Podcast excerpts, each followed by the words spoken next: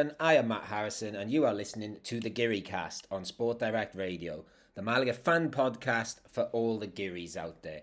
Permanencia has been achieved, and Malaga will be staying in the Segunda next season. Happy days.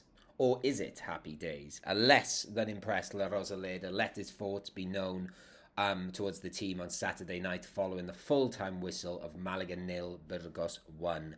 Boos and whistles came down from the stands despite Malaga staying up. We'll discuss that 1 0 loss and the fan reaction post match before looking ahead to a fairly meaningless game away to Lugo this coming weekend. It'll be interesting to see if Malaga get experimental with their lineup in that game. But here we are sticking with tried and tested lineup in regards to my Geary Cast co hosts. So, hello, Alex Lashmore. How are you? Hello, Matt. I'm good, thanks. I've uh, well got some nice weather in England, and well, I'm sure you've got some equally nice weather in Marbella. How are you doing? Yes, very good. Um, it's it's very very nice here at the moment. Um, yeah, I cannot complain. Um, Nick Bell, do you have any complaints about anything in in life in general? in life or in general? Uh, no, I can't complain. Like you say, Permanencia means good vibes and happiness only. Uh, and the weather's not too bad here either in Blackpool. There you go. There, there's how very British of us to discuss weather at the start of uh, this po- um, podcast. But uh, fair to say, uh, Malaga have weathered a storm over the last few months. But as we've said, they are staying up. That is guaranteed now. So just a quick little roundup. The Malaga got themselves. Well, I don't know if they got themselves. They stayed on 45 points and Real Sociedad B uh, finish on 40 points despite a spirited performance against Huesca, um, where they came back from two goals down, I think, and uh, lost 3 2. Um, we should say as well, joining Malaga in the Segunda next season will be Alaves, Levante, and Granada coming down after all that was confirmed this weekend, too. Um, uh, that's a that's a nice trip, isn't it, Alex? Granada away. Yes, no, I'm looking forward to that. I'm also very much looking forward to well the the teams coming up. Well, the two teams that have come up, you know, so far we've got Andorra and I think Santander. So no, two, well, three, three very interesting away trips. Yes, I think uh, yeah, it is. It's a great league for away trips in general, isn't it? Because obviously you got with Levante there, you've got Valencia to go visit now as well, and obviously we've got the island clubs. Um, yeah, um, Nick, any thoughts on the teams coming up or going down and joining us? Well, I think we're all happy to see the return of an East Andalusian derby. Mm-hmm. Uh, there'll be a bit of needle between those two, which would be quite nice. Uh, and a trip abroad, technically. Yeah. We're going to play uh, Gerard Piqué's Andorra too. So, what's not to like? Plenty of uh, places for us to go and and uh, and try new things as well. Yeah, I think uh, the Andorra is the one that that's got that quirkiness which appeals to me. I think, but uh, yeah, I think when we did the like season preview last year, we worked out that like Segunda must be the best sort of league for trips in in Europe. So uh, hopefully, I think that was probably still close to being the the case, really. Um, there's not been uh, much actually happening around Malaga apart from the staying up thing, but we thought we'd maybe just deal with a couple of little transfer stories. Um, last week, I think, not long after we, we recorded last week's podcast, uh, Malaga were linked with uh, Jean Sylvain, Bibi, I don't know how you say it, Babin, um, the Sporting Gijon defender, um, 35 year old. His contract's up. Uh, Burgos and Cartagena apparently also interested. Uh, Alex, does a is a 35 year old centre back uh, something Malaga should be looking into? I think a centre back is something Malaga should be looking into. I'm not sure about a 35 year old. I hmm. know you know he's had Segunda experience, so you could argue that maybe it could help, but ideally uh, you'd want to be signing someone a bit younger, and I, I feel like you know signings like that. Now we've got to try and start looking for you know players that can be there for a while and i think it, it's a bit short-sighted looking at a 35 year old yeah it's a funny one because i've sort of you know there's two views on this i guess isn't there? There's the obvious one where we already have a, a young squad and maybe we do need a few more um, experienced heads in there but then also this season, we've all been very worried when it's been Escassi and David Lomban at the back at times, which, you know, doesn't have the young legs in it. So, yeah, I, I, don't really know. I'm, I'm, still a bit on the fence with this one. What about you, Nick? 35 year old centre back? I think I agree entirely with Alex in saying it's got to be a centre back as a priority this summer. But 35 years old from a team that, you know, I could maybe get on board with it if they were knocking on the doors of the playoffs or you know in the promotion picture. But this is from a club that is literally one position above us and has been in free fall since Christmas. Yep. So yeah, it's not it's not the one for me. We've got we've got enough experience heads and centre back. Let's try and find experience for elsewhere. I say.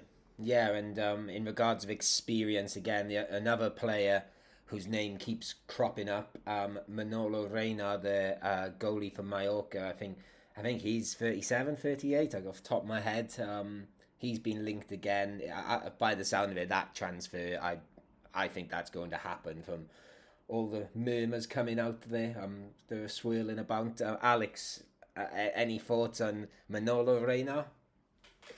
I think, well, obviously the goalkeeper situation is probably something that we, you know, it's probably one of the prime positions we need to look at. And, you know, with Danny Martin heading back to Betis, Danny Barrio, you know, uh, I feel like it's a good signing, but we, again, you know, we need to start thinking about the future and, you know, whether it's time to start maybe just having Manolo Reina as the main keeper and then, you know, start giving Danny Strindholm more games and you know I, I don't want to come across as biased because he is a friend of the pod, but I do actually think you know it's a good idea to look within the club, and he's a quality goalkeeper. So you know I don't see why why he shouldn't be you know maybe playing in cup games or playing the odd league game. Yeah, definitely. Um, what, what, what are you your thoughts on the goalkeeping situation and potential signing of Manolo Reina, um, Nick? Well, I think if Mallorca could everything to, to thank him by, he came in for those last three games and has helped save them and keep them up. I think he's out of a possible nine points available. They picked up seven in the last three games that he played, and you know he had some decent competition as well at Mallorca with uh, I think is it Sergio Rico, mm-hmm. Um, who was at Fulham a couple of years yeah. ago, wasn't he? So. You know, he's, he, he seems to be a keeper that's capable of handling himself. Obviously, he's local to Malaga as well. He's he's from the area, so I think it's a good signing. But for me this summer, you know, if we can still get Danny Martin in on a season-long loan, Betis, if you're listening, you know, Manuel Pellegrini, do your man a favour, and uh, and just let us have him for a little bit longer because he's been uh, incredible the last few games, and I'd hate to see him go somewhere else. Yeah, that would you sort of. Uh, you've preempted my next question about should we be throwing things, you know, throwing everything again And Danny Martin. What what do you think, Alex? Should should that have been perhaps more of a priority? Can we afford him? I don't know what sort of money Betis would be asking for, or should we have him on loan again, like Nick mentioned? I think yeah, it is a question of money, and I think you know you bring up the point there. How much will Betis be asking for? And you know, I can imagine a player of his age and you know he, his quality. I wouldn't say his La Liga quality, but they'd probably be asking for in the hundreds of thousands at least. Um, and you know whether Malaga think they can afford that, and I know they've got the CVC money. So, is it something that we could look at potentially doing? Because if he signs, he could be a very good goalkeeper for a number of years for Malaga in Segunda, and you know with that experience, could even you know say one day we get back into La Liga, he could be the starting goalkeeper. But I think it, it does come down to whether you know, do they want to get him back on loan for a season, then maybe hope for his contract to run out and get him on a free? Um, and yeah, I'm not sure what his contractual situation is at Betis, but I think you know it's going to be a case of Malaga weighing up the options in terms of where they want to spend their money, and you know we don't have a lot. Yeah, um, I think obviously we have one more game left this season, which is Lugo away, which we'll talk about later, and then after that game we'll have perhaps a better idea of what our squad's going to look like. But perhaps while we're talking about transfers, Nick, where where do you think where do you think we most need to sort of look to the transfer market and look for replacements or upgrades at the moment in our squad? Throw a brick. I think I think there's improvements required across the board, but I think centrally to that, Uh, and what Guede is probably going to try and address is having a really strong spine. I think that's been the undoing of Malaga this season. The lack of a spine has um, has meant we've not had the consistency that we, we we design, and that's kind of why we've ended up in the scenario that we're in. So you know, if you can get you know a decent goalkeeper in, whether it's Reina or whether it's Danny Martin, still you know maybe another centre back. I think Luis, Luis Munoz is going to be like a new signing, and if you can bring in Febas alongside him, fantastic. And then certainly without shadow of a doubt, a uh, a top striker. Yeah, what about you, Alex? I think completely agree with Nick really, and sort of another piece of news that I did pick up on actually that um, our losses have decreased by 54% and our turnovers increased by 18%. So hopefully a little bit more money could be spent in the transfer market. I think you know striker, centre back, uh, you know, goalkeeper is obviously something that you know it's you know, in conversation. I'd probably say another midfielder as well. You know, whether that be a wide player because you know we're not sure what's happening with you know whether Kevin's going to you know play a big part next season or whether he's going to look at Paulinho. But I, I do think a midfielder, wide one, and probably a centre midfielder, and obviously you know Febas is probably one of the ones they'll be looking at. But I think definitely striker and defender is the main one. I think I think it's got to be a striker as number one priority and, and one which can really, you know, obviously get us goals. Because if I think we talked about last week, um, uh, we mentioned Oviedo and like how you know they've had very few shots in the league, but they've got a striker in Borja Baston who's been lethal this season, and you know that's why they've been in the sort of playoff um, picture pretty much you know for most of the season. So I think if I had to take one one thing now, it, it's a striker because I, I, think that's the one thing. And it's not just this season; we haven't had a proper goal scoring striker for a long time now. So that's where I'd be looking. Who who we look at, I don't know, but that's definitely the priority for me. I think if you get a striker that can score you 20, 25 goals a season, mm-hmm. you gain five to 10 places just mm. by having that. So I think you know, even if you don't have the best defense, that is one of almost I'm not saying it's a get out of jail free card, but it is almost it does get you out of certain situations. You turn nil nils into one nils, two one nils into two ones, and maybe losing two one, you turn that into a tool. So you know, I think striker should be top of the list. Okay. Yeah, or even someone for Brandon Thomas to, to feed off if he stays as well. Yeah. And you know, the system that's worked so successfully under Guedes so far is certainly utilising the wing backs and having two up top at times. And uh, is it, I don't know if we're still linked to that Chilean left back as well from um, is it Colo Colo? Mm-hmm. Um, you know, he, again those those interesting additions, and I think one of the biggest things that Manolo Gaspar has got to do is is, is lean on Pablo Guede to make sure he's got plays that he actually wants, and we're not just you know supermarkets sweeping it and picking up anybody, any thirty five year old out of Sporting Gijon type approach. Yeah, some um, it'd be interesting to see with like Guede because obviously he's perhaps he's a manager that's managed in lots of different parts of the world. I'd be interested to see his sort of little book of players that he's keeping an eye on because I reckon maybe we might go a bit more left field and who knows there could be some striker playing in the the Chilean second division that he knows all about that could pop up. It'd be it'd be interesting to see who he looks at. Um, but yes, um, that will be interesting. Um, but away from the transfer market now, we're going to stick with our current crop of players and what they got up to this past weekend in our game against Burgos.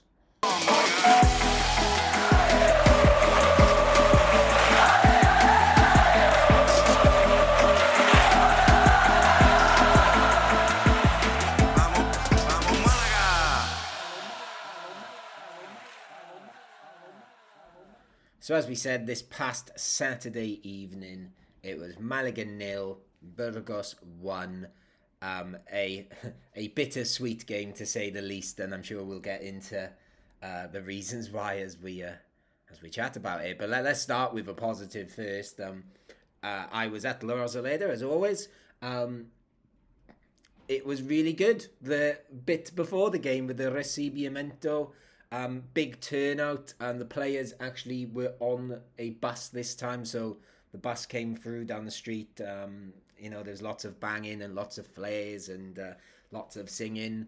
and yeah, the the fans showed the players support, and it was all really good. We, we like a recibimiento. Uh, I can't even say it now. Recibimiento. Oh, I can't say it. Recibimiento, Alex, don't we?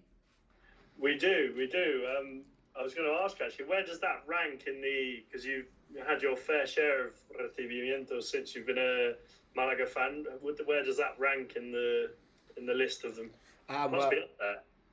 well, it's, it's it's only the third one I've seen actually, so it's uh yes, it was, it was better than. Well, the the other one didn't happen, did it? What? So I say I've seen three. I suppose the one in the middle was the one which went badly wrong, and uh, you know the players went to the wrong end, and it was all a bit of a mess, and it sort of s- summed up the Natxo Gonzalez era. So yes, this was very very good, and uh, yeah, I, I'd like to see more of it next season, and it all be very positive. Um, and it was a great effort from the fans in general because obviously uh, it, it was a sellout La Rosaleda. Now I know the attendance, um, you know that not every seat was taken in the end. I think they said the attendance was twenty five thousand, but they did sell all their tickets. So uh, that's all good, isn't it, Nick? Oh, it's a fantastic effort uh, from every single Malaguista out there, and you know I was sat at home setting up the uh, the, the, the the the the watch along, the much anticipated premiere debut on YouTube with myself, Alex, and Chris, and I think in equal measures, all of us absolutely jealous that we weren't there soaking up ourselves. So hopefully, in the future, uh, I'll be able to participate in a uh, recibimiento. If that's the way you say it. I thought uh, for, for, for a second then when you when he started saying I was in the garden setting, I thought you were going to say setting off flares or something, or you were doing your own in in your abode. But uh, yeah, we should say you did the watch along. Um, I, I sort of jumped in and out and sort of said I can't hear you, but and just just spoke. Um, how did it go in general? It was good. It was good. It was it was good fun. We had people listening in, people dropping in comments. Uh, we had Chris's number one fan on. Oh, did he? Um, so yeah, no, it was it was good fun, and uh, I think it, it's you know good to have that interaction with the fans as as we're as you know other Malaga fans as we're watching the game because well, it's it's quite a tense. As you will know, being in the stadium, it's quite a sort of tense ordeal. Well, it was especially on Saturday because we needed to either win or you know the other teams to lose. So yeah, I think it was quite a lot of people invested in, in the result. Yeah. Um, and was it fun for you as well, Nick? Yeah, I think like you say, it's it's uh, you know as as content creators to be able to do stuff like that, you know, to be able to branch out into doing watch-alongs, and there'd be a demand for it as well, which is quite poor, which shows the size of the the Giri army that is out there, you know, willing to to, to watch, you know, us three make fools of ourselves on the internet. It's it's, it's not too bad, but. Uh, yeah, hopefully we can have somebody watch along for the Lugo game. All I know is that I um I've got to go out for tea with my wife, and uh, I think to miss the last game of the season, um, to make sure my wife is happy is a worthwhile thing to do. Yeah, obviously we're going to talk about the Lugo game, and at least there's a, it's a pretty nothing game, isn't it? Because obviously, um, I was with uh, Christian Makowski before the game, and he was telling me that he had a flight booked to, I don't know where, maybe Santiago, but certainly up there, because obviously I'm pretty certain Lugo doesn't have an airport, and he had like accommodation booked for Lugo, but he was going to just see what you know what happened on Saturday, and I think he decided he's not going to Lugo now because what's the point? And I think he said he'd been to Lugo before, so it's not like he's going to see a new part of Spain. But um, yeah. I, I, can't. I'll be honest with you guys. I can't say I'm looking forward to the preview in the Lugo game because I don't know what there is to say. But we let's get this uh, part done first. Let's, as always, go to the uh, starting eleven. Um, I've just written down here, guys. There's there's no real surprises apart from maybe Pablo Chavarria. Yeah, I think you know going into this game, you know, I think we weren't expecting many changes from Tenerife, which feels like you know months ago now. um, but no, I think fairly expected most of it, and yeah, I think overall, I think it was the right decision. You know, the, the formation and the and the well, the selection. Um, unfortunately, it didn't pan out. Pan out, but no, I think it was it was the right selection in, in the, for the most part. And what about uh, you, Nick? Was you sort of happy with this lineup, or? It's always nice to see Pablo Chavarria getting involved. You know, surprisingly. Um, but yeah, no, I, was content with it. I think when we saw the similar setup that we had to uh, the Tenerife game, then obviously that fills you with uh, excitement because you're thinking, well, you know, this is against Burgos, a team that are, are not performing well and in front of a maxed out stadium. Um, obviously, it didn't turn out that way, but I think to be fair, we didn't play the same way that we played against Tenerife. The formation was completely different, um, and we, we kind of didn't do what we did well the week before, which seems a bit of a strange attitude to have. Yes, a very strange attitude indeed. Let's uh, go to the start of the game then. Um, I, will I'll, I'll say it now. I have not watched any highlights or anything back since um, you know I was at the game, so I've only seen it through my uh, slightly Victoria fueled eyes um, and nothing else. So, but from what I recall, it was a pretty decent start for Malaga, wasn't it, Alex? Yes, and we had, well, I'm sure we'll, we'll, come on to it in more detail in a minute, but the, the Pablo Chavarria chance to sort of top it all off. But I think seemed positive, and well, just a shame that they couldn't keep that going for the rest of the game, really. Yeah, would you agree, Nick, that we seem to come out the blocks well? The players perhaps responding to that uh, welcome they got um, in the street earlier? Yeah, well, it's been a, a constant part of the Guede era so far, isn't it? Always mm. seems to be trying to get an early goal. And uh, I thought we're on to another winner with uh, Pablo Chavarria well, let, let... absolutely pacing himself uh, to beat the offside trap. And I do maintain he did beat the offside trap. Uh, but unfortunately, it was uh, wasn't meant to be. But I think from there on in, we, we seemed to turn in ourselves, which wasn't great. Yeah, um, and obviously you've touched on the goal there. Um, um, I know you two had sort of talking just before we started recording um, about that offside goal. And Alex, uh, what do you think about it? Because I think you had a, a different view on the goal. Well, I saw the replay from the first angle, and he looked, you know, he looked at least a yard offside. But when I saw the line, I think it's just from his shoulder down, which technically is offside. But there's got to be some change in that rule because if it's your arm that's, you know, your top half of your body that's offside, it kind of feels like you're not gaining any advantage. It's not like your your you know your top half can be 12 yards ahead. Your feet are still you know relatively close. So uh, I think that according to the rules, technically it is offside, but I think there's got to be some some look at the rule changes there because it seems a bit ridiculous that that can be offside. Yes, and that that off like all I can say is from in, in the stadium with, with the naked eye, I thought it, he looked onside, but obviously I'm not. I think I saw some pictures on Twitter of um, the line, and I thought he looked onside there too, but uh, it wasn't to be, and the, and then the rest of the game um, wasn't to be either. Um, Nick, what, what what do you think? Sort of, I don't know what went wrong or what changed for Malaga in this game. I'm not too sure, really. I don't know whether it's something to do with the pressure of the of the occasion, maybe. You know, them playing in front of a, a you know a crowd like that, and I think as well to be fair to, to Burgos, they they just came and and did what they needed to do. Really, they weren't too overly exciting, but they were just taking the chances where they could. So I'm not too sure why Malaga felt they couldn't go and play with the same confidence they'd execute the week before.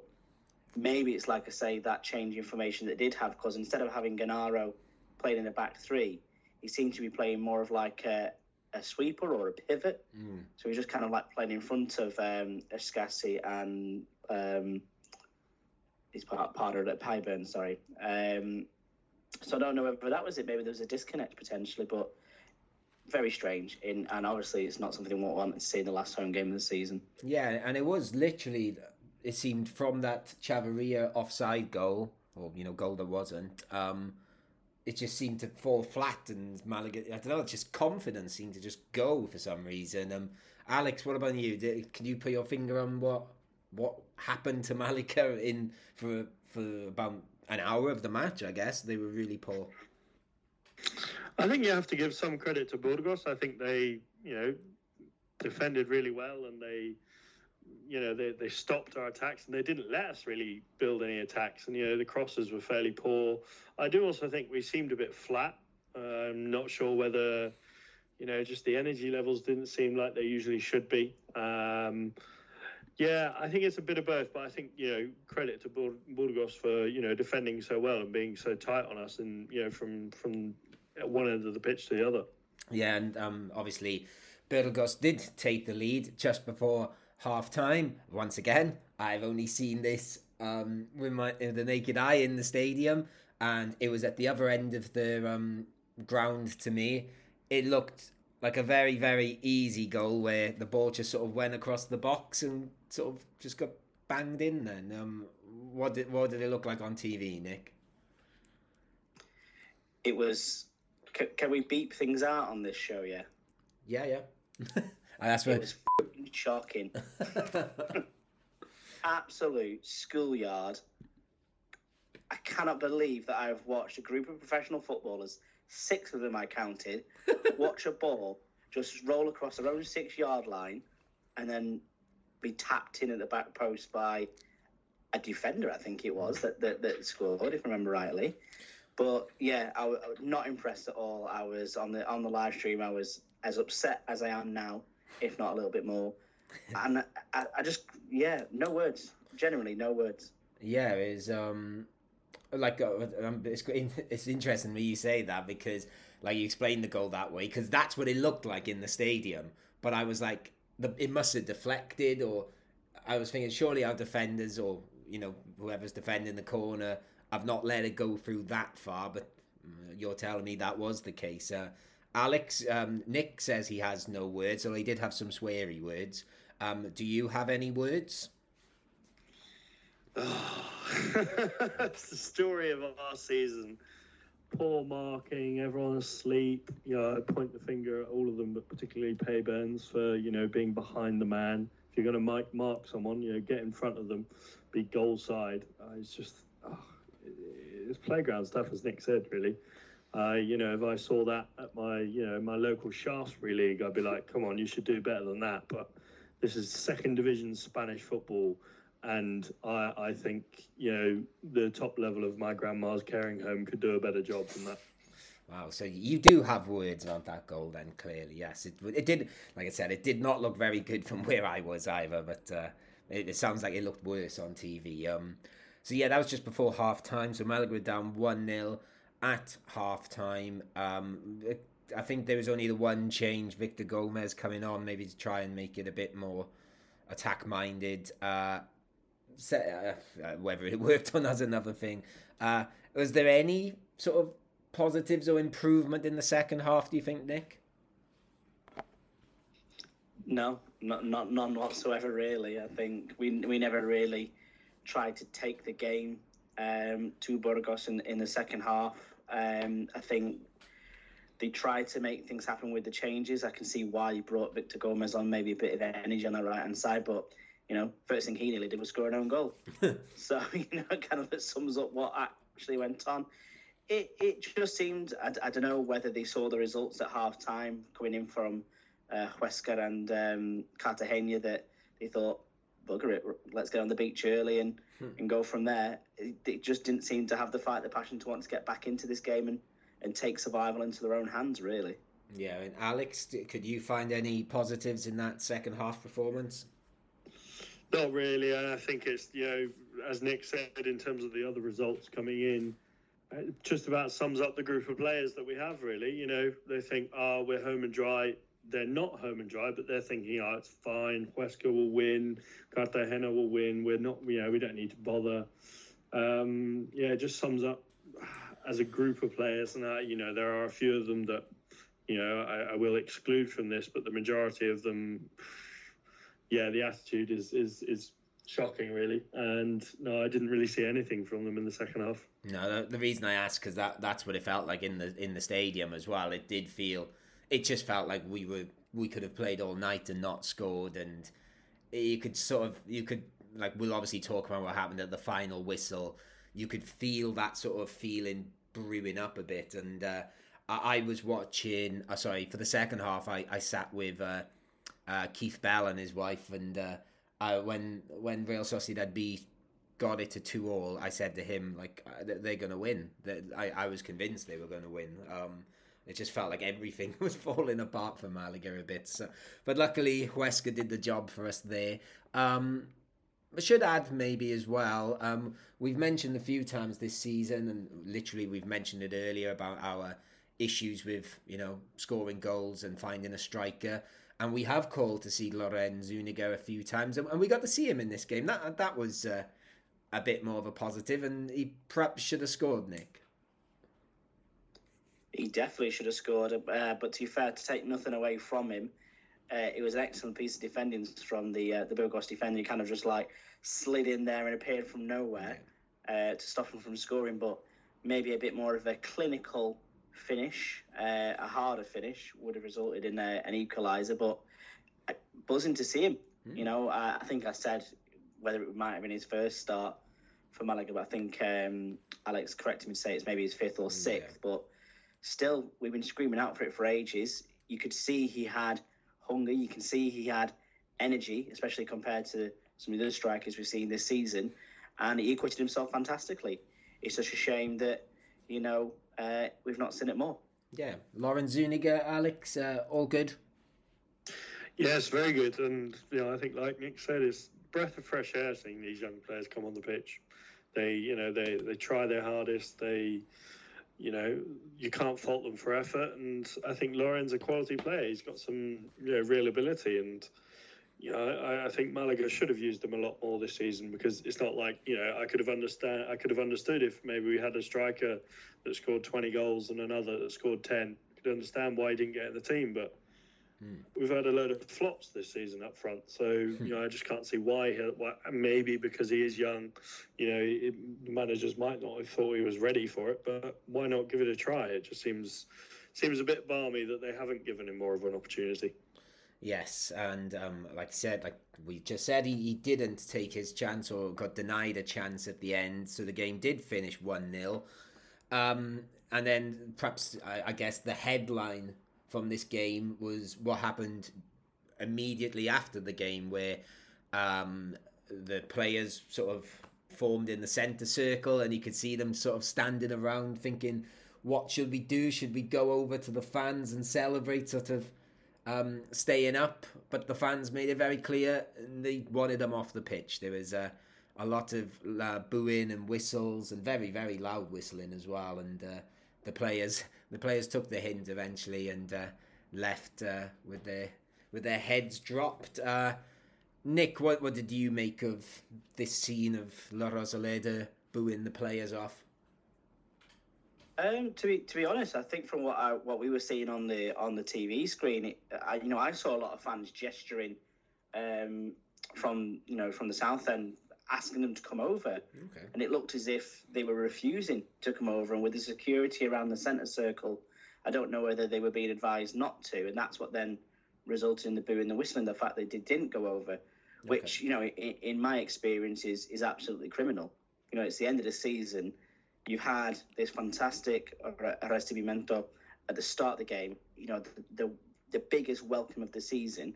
They've sold out in the week before, 25,000 people from Malaga there to support you uh, in your survival hopes, and you don't even do a lap of honour.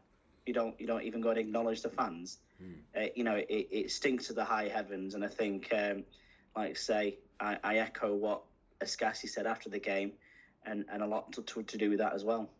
Yeah, um, Alex, what did you make of uh, what went on at the final whistle? Yeah, I just disappointing, really. I think you know is this Malaga team the the mate that doesn't buy the round of pints? Just you know, not not the sort of bloke you want to hang out with. Um, yeah, just not the sort of thing you want to see. And you know, I, I you know hear them argue maybe, oh, we didn't want to go over because you know we didn't want to get booed, but at least show some sort yeah. of appreciation because you know comparing the scenes at you know Brentford where Leeds stayed up and hmm. all the all the fans over with the players. It's wonderful to see. I know it's not quite the same scenario because Leeds did win, but you know at least show some sort of appreciation. These fans are you know spending their hard-earned money to go and watch them play, and you know they're just acting as if they don't really care about it. Yeah, and to be honest with you, like I don't know if you guys have noticed, but um, since we've been recording this podcast this evening, um, we should really be in sort of celebratory mood, but there is sort of a, a downbeat tone to everything, and I think a lot of it comes from what happened on uh, Saturday evening with the whistling and the booing, because um, and the players obviously uh, going off, because it really did sort of has sort of soured it a bit, and. Uh, yeah, like um, Escassi, I, I can't remember his exact words, but he basically said it like the team are shameful and a disgrace, and like you know calling himself, um, you know, our own team that, and Luis Munoz said something similar, I think, and said it's like being an embarrassment. Um, Pablo Guede after the game, I wrote down his quote: um, uh, "The worst experience of his life as a coach." You have to apologize. I think they behaved like the great fans they are, and we weren't able to reciprocate with the same. That's the truth. Um, I think he was talking a bit about the performance on the pitch there, um, more than the actual walking off the pitch. Um, but yeah, it's it has soured things a bit, and yeah, obviously, we've said repeatedly on this podcast, and I know our friends over on the Spanish Segunda show have said repeatedly how good our fans have been this season, and yeah, it's a bit of a slap in the face from the play um by the players there to the fans. So uh, be interesting to see what happens if some of these players are still around next season, and you know maybe we can talk about that a bit later. Um, there is going to be a huge fallout from it as well, and I think a few people have put their fingers onto what needs to change really going forward on that front, and it's it's not just obviously the players on the pitch. You know, it's a lot going into the back of the club as well. And I, I can't remember who actually pointed it out on Twitter, but he said, you know, start hiring good people for the job. Start hiring professionals who are qualified in that job. Stop handing out roles to your mates and ex players that mm. aren't potentially suited for that job, and you'll get a much better run club. Do you know what I mean? Like, yeah. it, it, it's scary to think how challenging Segunda is getting when you're already on the verge of relegation, and that's something to fear for next year. That you know Pablo Guede is going to have to fix because you know you've got teams that are getting real money. You've got big teams dropping down from um, La Liga. You, you've dare I say you've got big teams going up in in Andorra because you know Gerard Piqué. You know, let's not get into the realms of Chris Marquez conspiracy theories, but You know, it seems like a bit of an existential rise when you're best yeah. mates with the president of La Liga. Do you know what yes. I mean? So it's a, uh, it, it, it, it's a time to, to really take stock and think, how do we make this club um, better throughout and, and remove what is, you know, quite frankly from this season, a bit of a rotten core. Yes, I think that is very well said, Nick. Um, just to wrap up this bit, then let's do our usual uh, Chumbo and Biznagas. Um, I think Chumbo is going to be much easier than Biznaga this week. Um, Alex, I'll go to you first. Who are you picking for your Chumbo? This is a difficult one. This, I think, you know, there's quite a few candidates. Um, uh, off the top of my head, I really sort of I'm struggling to think of one player that sort of really was bad, but I think I'm going to go with my favourite Chumbo of the year, Peybernes.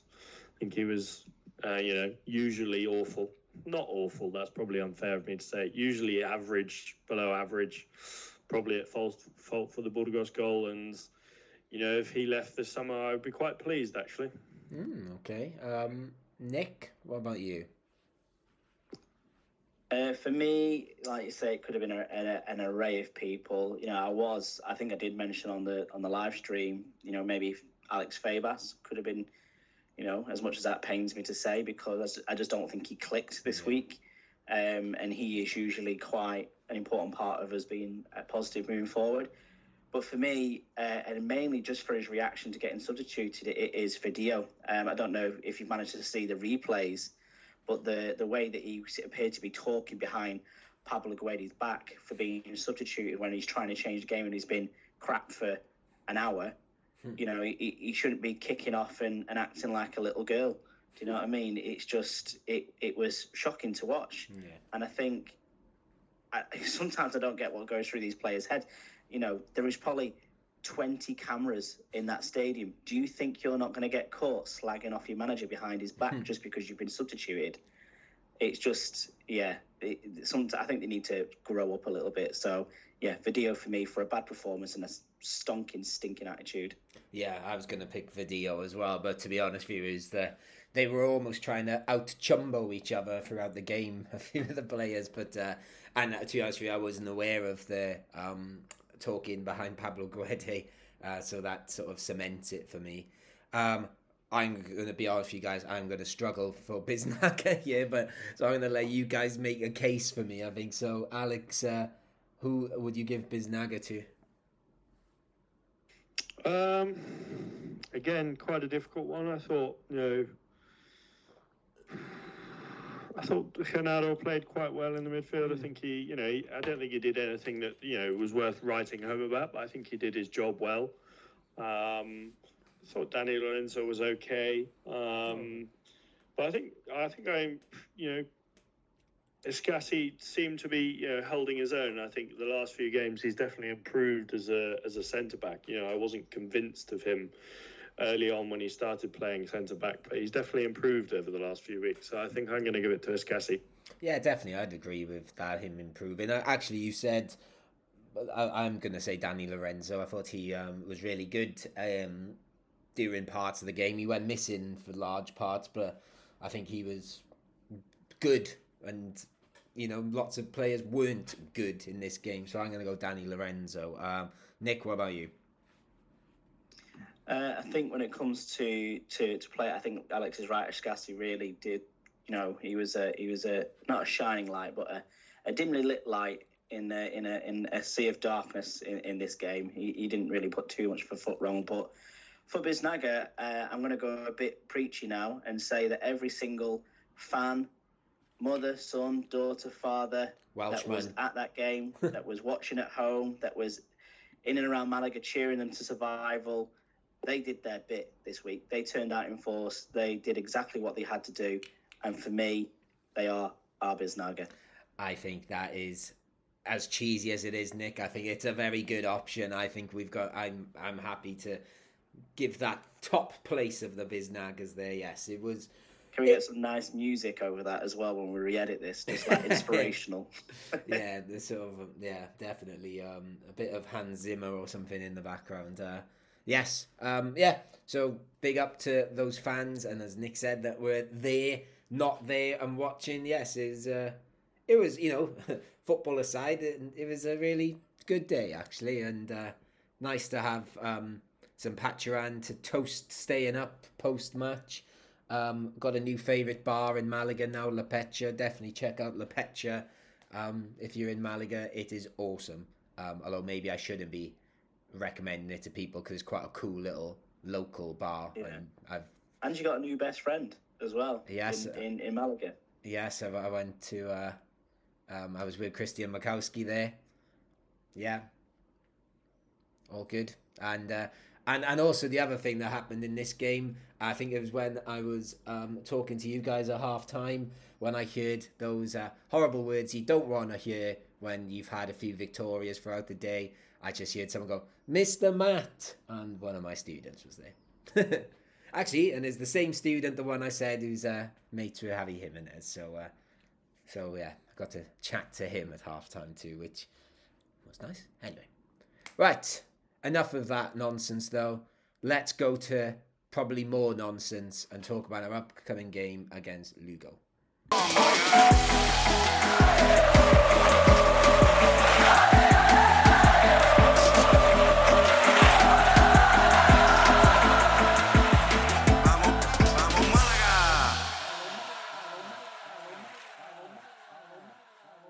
So to finish the season, it is to Lugo we go. Um, I, I don't know, Nick. You you obviously don't care about this game because you're going out for dinner. Uh, Alex, do you care? To be brutally honest, no. um, it, it, you know, obviously, well, depending if I'm back from work in time, I will watch it. Um, and you know, I think. I, at this point, you know, how high can we get? Actually, I'm not sure. Do we do we know how how many more places we can jump up? We can jump above Lugo, who I think are 16th or 17th. I can't remember which one now. 16th. So it's, in terms of financial gains, there's not really much to be to be playing for in terms of where we finish. So if I was, you know, if I had a Pablo Guede's telephone number, I'd give him a ring and I'd say, "Oi, Pablo, mate, play some of the youngsters because." Just I'd play a whole team. I'd play the Malaga, Atletico Malagueño if I could, because like you know, don't really want to see any of the senior team players. yeah, they they've been on the beach for a long time, so uh, maybe they they'll maybe they'll literally be on the beach by then. Um, uh, Nick, what about you then? We've got to perhaps discuss this later, but let's go with it now. Um, would you be happy to see youth given a chance here? Because I think I'm no expert in the finances of the Spanish Segunda, but I can't imagine there's a lot of money to be made by finishing 16th instead of finishing 18th. Um, I wouldn't mind seeing a few of the players go. I think maybe going to the extremes of playing the entire, uh, you know, Atletico Malagueño team might be a step too far. I'm pretty sure we might get reprimanded for doing so. Um, I, I think I just, like I say, just mentioned it before we started this part. I just want to see us finish above Lugo because it is unfair that a team that has won less than 10 games in a season can somehow finish two places above us where we've won 11 games this season. They've absolutely scandalously drawn their way to 20 draws in a season. And if I had it my way, Amorebieta would stay up in their place. Yeah. And it is like obviously when you see um, when we look at these fixtures, and I think about in regards of the podcast and seeing we're playing Lugo, I had no idea what Lugo had done this season. I sort of they sort of seem to have gone under the the radar a bit, and that's perhaps as you've said there, they've drawn so many games. So uh, to be honest with you, I was quite surprised how far down the league they were. I thought I thought they were a little bit higher actually, but uh, to give you uh, some positive news, not that this match really matters to us anymore. Um, Lugo haven't won in their last seven games, so there's a there's that there, and it'd be nice, I guess, now to finish with a win after what happened this past weekend and try and you know get something back after what proved to be a horrific Saturday night. Um, Alex, I think you looked at the Lugo team. Um, you you didn't really know anyone though, because I didn't either. No, I, I, had a look. There was one player who I recognised the name of Joselu, I think, but I think that might be a different Joselu. Um, so yeah, I thought, oh, I know Joselu, and I looked at him, and it's a different one. Um, but no, I I'm not very you know up to date on on their squad. Um, you know, I think for a club of their stature, and I you know I hope any fans don't mind me saying this, I feel like for them you know, mid-table is a reasonable achievement. I, you know, obviously they, you know, I'm sure they'd love to go for for playoffs, and I'm not saying, you know, I'm sure they're capable of it, you know, with the right investment. But no, I think for them, Segunda being in Segunda is, you know, I, I don't want to sound disparaging, but you know, I feel like I imagine their fans would be content with not being in a relegation battle this season. Yes. Um, they do have. Um, I remember that Juanpe, unless I've got mixed up with someone else. He was uh, pretty good when we've played them before. And uh, the other the other player I like in their squad, just because he sounds like a you know a, a sort of um, Tesco Valley version of one of our players. They've got a player called Pablo Claveria. um, yeah, yeah. Nick, the little version. Yeah, the little version. Yeah. Uh, Nick, do, do you do you have any insight into Lugo, and you can tell us about you know their their tactics and their past history and things like that, or are you uh, not so up on Lugo either?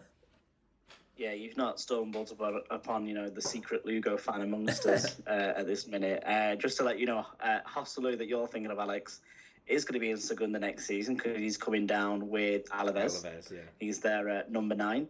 Um, but to be fair, after obviously watching uh, Lugo live at La Rosaleda earlier on in the season, the one player I was quite impressed with it was uh, Chris Ramos.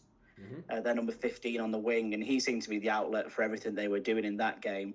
Obviously, it was unsuccessful in the end because they lost 1 0, but he seemed lively, and he seems to be one of those um, yeah, big wingers, is probably the way to describe it. He's about six foot odd, but pacey, so he's a, he's a bit of a threat. Maybe like uh, for sticking down the little versions of people, maybe like a bit of, of a little Erling Haaland potentially. a little Erling Haaland. That's that, that's that. You could see that um, being used in a what do you call it? A second mention in a in an article about him. Um, the little some have called him the little Erling Haaland. Um, yes, that that was uh, that was a fun night there. Uh, the Lugo night. That was the as we were saying earlier, Nick. That was the night where I found a German guy in a bar and, and convinced him to come to the game with me, which uh, but didn't, and then he left at half time, which was uh, quite funny. Um, clearly didn't enjoy um, Genaro's goal enough to stay any longer.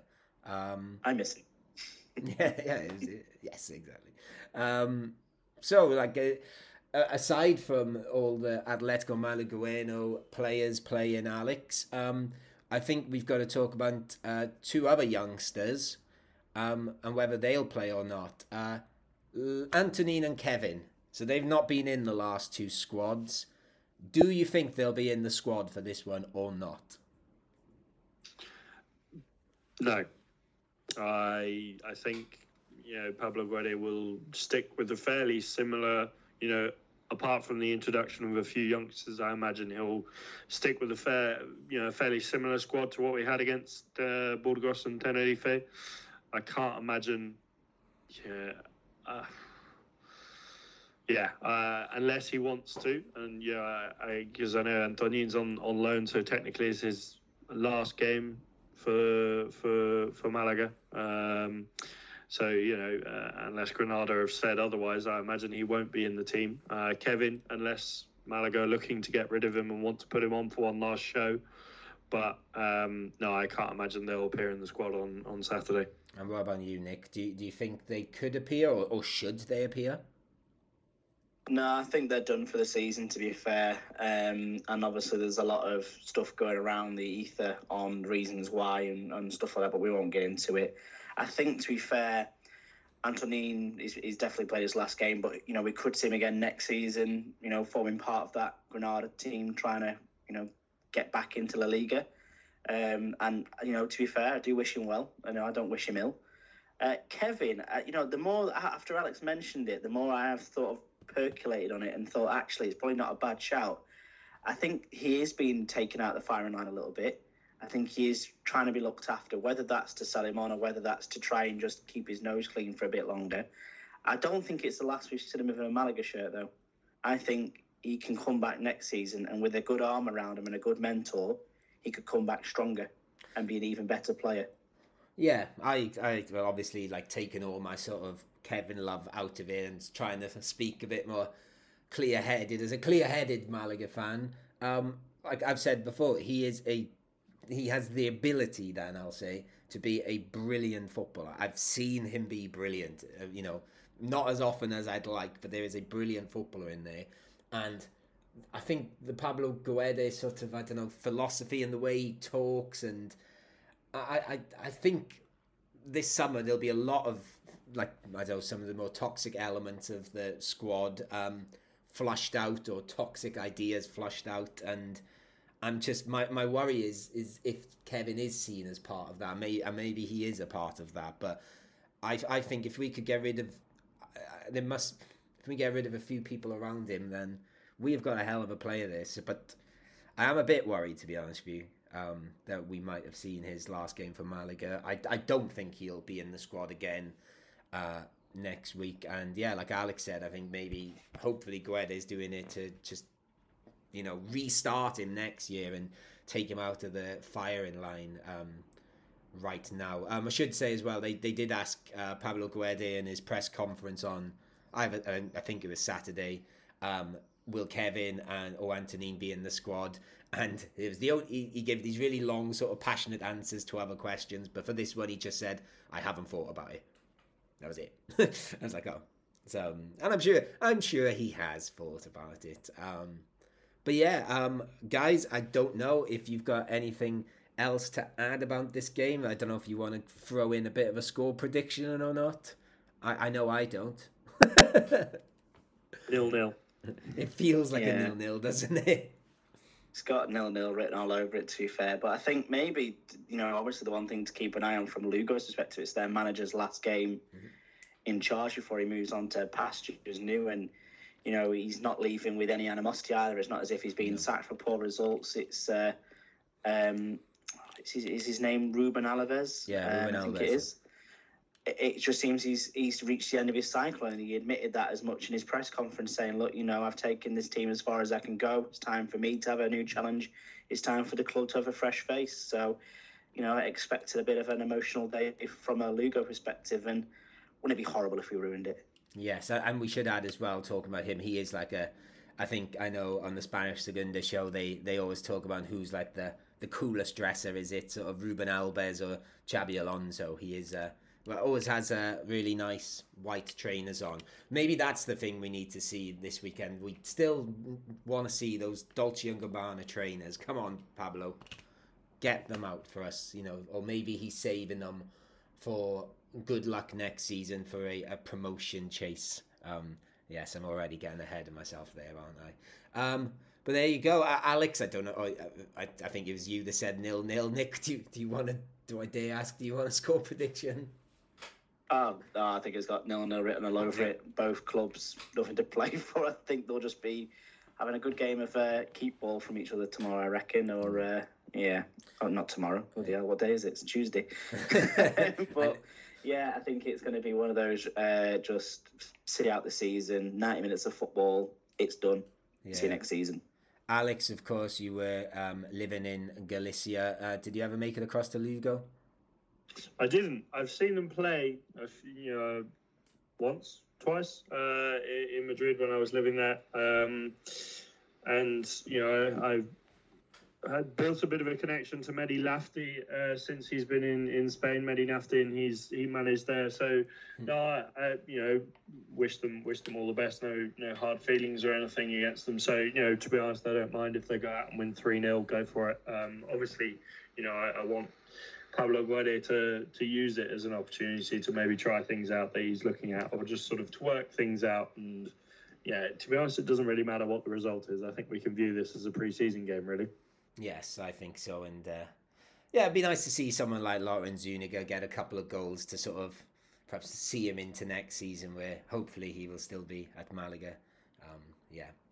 Right. Okay then, guys. Uh, we, we have stayed up, so maybe we should do a bit of a yay because we've not really done that, but it hasn't really felt like that sort of um, that sort of mood around Malaga over the past few days. So um, yes, we are very happy to still be in the Segunda though, and it's sort of nice that we can be so uncaring about this game coming up, and because uh, I think it'd be a very different podcast if Real Sociedad B had grabbed that goal to go 3 2 up instead of going 3 2 down. So um, that's all good. But I will say a big thank you to you, Nick Bell.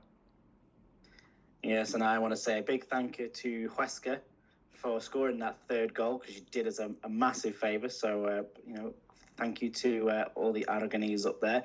But also, happy birthday to you yesterday, Matt. Oh. You had a fantastic 34th uh, you toasted it in right with a Victoria, and it looks like you had a fantastic time down at the tavern. So I hope you had a, a good one. I did. Thank you very much. And I, before I did um, uh, tonight's episode, I had a Spanish lesson, and my Spanish teacher bought me a nice bottle of Pacharan. It looks very good. So I've got. Um, essentially, now I've realised I'm going to be that guy, aren't I? Where for birthdays and stuff, I'm very easy to buy for because people just buy me Pacharan now. But it's it's all welcome. I promise you, it's all welcome. That is not a that's not mocking people for buying unimaginative gifts. Um, and thank you, Nick. Anyway, um, thank you, Alex. Thank you, and yes, well, happy birthday for yesterday, Matt. Thank I'm you. glad you had a good day, and here's here's to many more. Hopefully, uh, a birthday present next year for you could be a certain P word. Pacharan? uh, I was going yeah. with the other one, the, the slightly longer one. Yes, you, I know. You, we used a lot during the middle of the season, but then yeah. seemed to not use towards the end. no, I think it disappeared from my uh, my uh, vocabulary by the second half of the season. Yes, hopefully uh, with a Kevin hat trick on the final day to get us the title or something like that. We we can but dream. But also thank you to you guys for listening to the Gibbycast on Sport Direct Radio. I've been Matt Harrison. Vamos Malaga, adios, all that stuff. Bye.